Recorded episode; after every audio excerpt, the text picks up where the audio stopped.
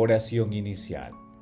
Santo Espíritu de Dios, amor del Padre y del Hijo, ilumínanos con tus dones, para que podamos comprender los tesoros de la sabiduría que Jesús nos quiere revelar en este día. Otórganos la gracia para meditar los misterios de la palabra y revélanos sus más íntimos secretos.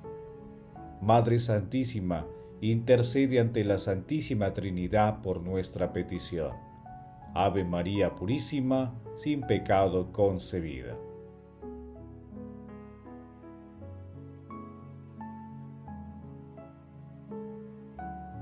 Paso 1. Lectura. Lectura del Santo Evangelio según San Lucas capítulo 2 versículos del 22 al 40. Cuando llegó el tiempo de la purificación según la ley de Moisés, los padres de Jesús lo llevaron a Jerusalén para presentarlo al Señor, de acuerdo con lo escrito en la ley del Señor. Todo primogénito varón será consagrado al Señor, y para entregar la oblación, como dice la ley del Señor, un par de tórtolas o dos pichones. Vivía entonces en Jerusalén un hombre llamado Simeón, hombre justo y piadoso aguardaba el consuelo de Israel y el Espíritu Santo moraba en él. Había recibido un oráculo del Espíritu Santo, que no vería la muerte antes de ver al Mesías del Señor. Impulsado por el Espíritu, fue al templo. Cuando entraban con el niño Jesús, sus padres, para cumplir con lo previsto por la ley, Simeón lo tomó en brazos y bendijo a Dios diciendo, Ahora, Señor, según tu promesa, puedes dejar a tu siervo irse en paz, porque mis ojos han visto a tu Salvador, a quien has presentado ante todos los pueblos, luz para alumbrar a las naciones y gloria de tu pueblo Israel.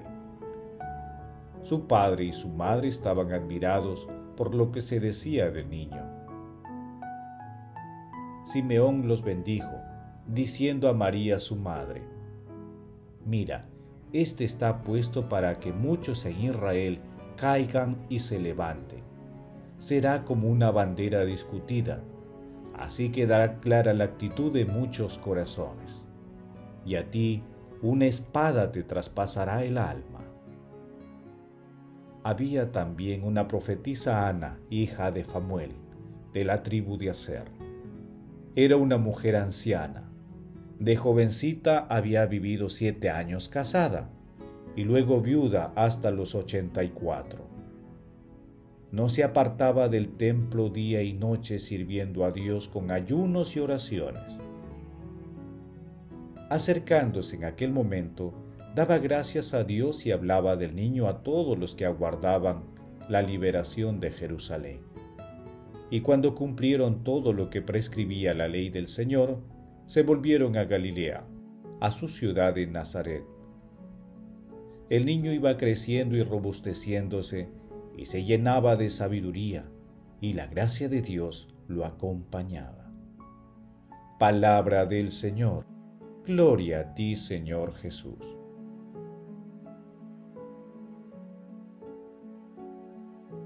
Que Cristo, el Señor, Rey del universo, Rey de las familias, esté como en Caná, en cada hogar cristiano, para dar luz, alegría, serenidad y fortaleza. San Juan Pablo II en la exhortación apostólica Familiaris Consorcio. Hoy celebramos la fiesta de la Sagrada Familia, meditando la presentación de Jesús en el templo, la bendición de Simeón, la alabanza de la profetisa Ana y el regreso a Nazaret. Los padres de Jesús, fieles a la tradición y a lo prescrito por el Señor, cumplen con los ritos establecidos por la ley.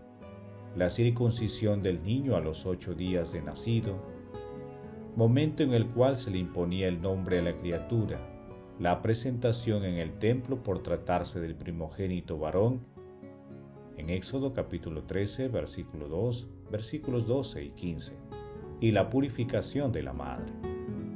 En el texto, la Sagrada Familia es presentada como un modelo extraordinario, único e irrepetible por su composición y por el significado y trascendencia de su rol en la historia de la salvación.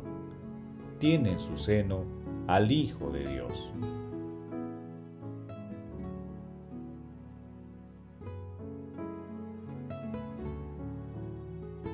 Paso 2. Meditación. Queridos hermanos, ¿cuál es el mensaje que Jesús nos transmite el día de hoy a través de su palabra? La Sagrada Familia es el más hermoso reflejo del amor santo, del espíritu de servicio, de la comprensión.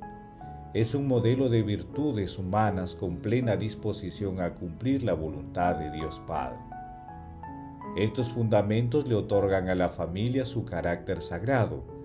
Además es sostenida por un sacramento que la convierte en la iglesia doméstica en una comunidad de fe y amor, en el modelo más sencillo y valioso para la sociedad.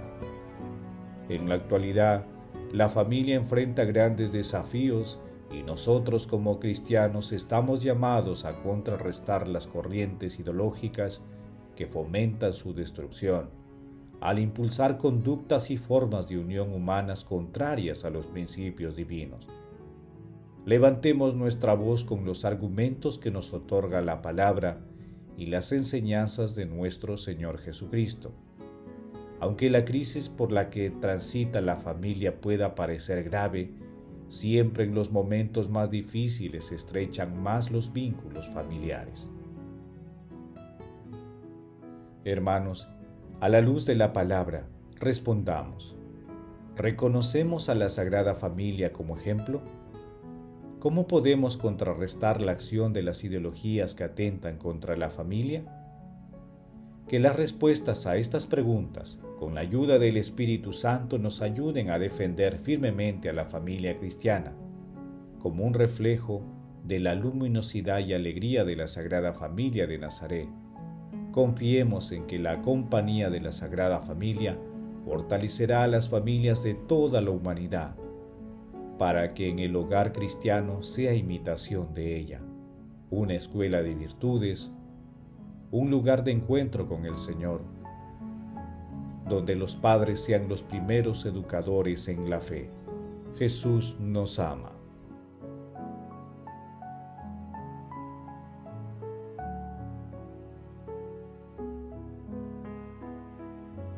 Paso 3.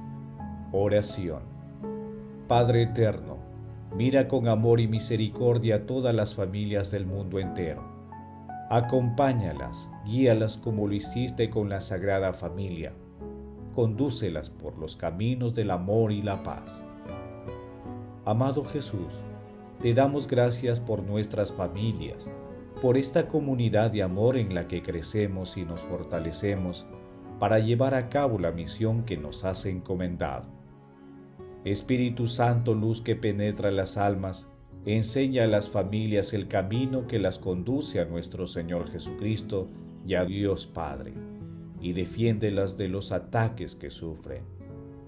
Amado Jesús, misericordia pura, tú que estás sentado a la derecha de Dios Padre, alegra con la visión de tu rostro a nuestros hermanos difuntos Madre Santísima, Madre de la Divina Gracia, intercede por nuestras oraciones ante la Santísima Trinidad.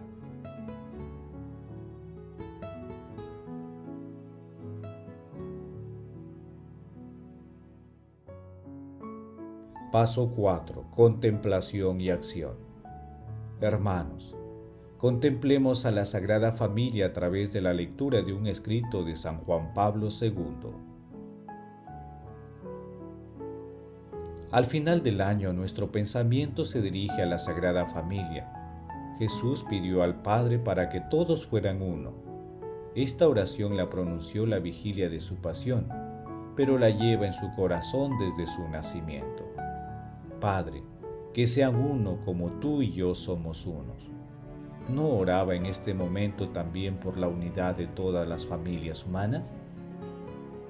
Es verdad, ante todo pidió por la unidad de la Iglesia, pero la familia sostenida por un sacramento específico es una célula vital de la Iglesia y es a la vez, según la doctrina de los padres, una pequeña iglesia doméstica.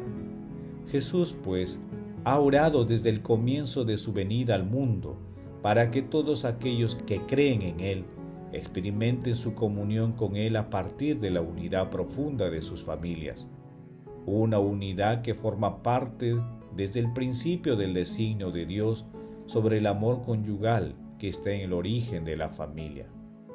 El que viniendo a este mundo se entregó a sí mismo desinteresadamente, ha rogado para que todos los seres humanos, al fundar una familia, se entreguen mutuamente con desinterés. Maridos y mujeres, padres e hijos, y todas las generaciones que componen la familia, cada uno aportando su propio don particular. Familia, sagrada familia, familia estrechamente unida al misterio que contemplamos el día del nacimiento del Señor, guía con tu ejemplo a todas las familias del mundo. Hijo de Dios, presente entre nosotros en el seno de una familia, concede a todas las familias poder creer en el amor y contribuir al bien de toda la humanidad. Enséñales a renunciar al egoísmo, a la mentira, a la búsqueda desenfrenada del provecho personal. Ayúdalos a desarrollar bajo tu inspiración las energías inmensas del corazón y de la inteligencia. Hermanos, hagamos el compromiso de defender los principios divinos que sustentan la familia y de orar mucho por la unidad y la armonía de todas las familias del mundo, a ejemplo de la Sagrada Familia de Nazaret. Que prevalezca el respeto por cada uno de sus integrantes, en especial por los niños y adultos mayores, respetando la vida en toda su extensión humana y divina. Glorifiquemos a Dios con nuestras vidas.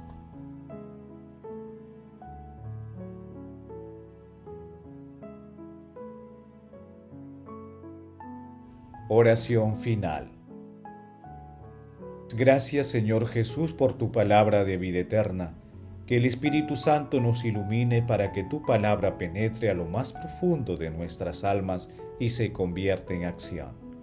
Dios glorioso, escucha nuestra oración, bendito seas por los siglos de los siglos. Madre Santísima, intercede ante la Santísima Trinidad por nuestra petición. Amén. El Señor esté con ustedes y con tu Espíritu. La bendición de Dios Todopoderoso, Padre, Hijo y Espíritu Santo descienda sobre ustedes y los acompañe siempre. Amén. Bendigamos al Señor.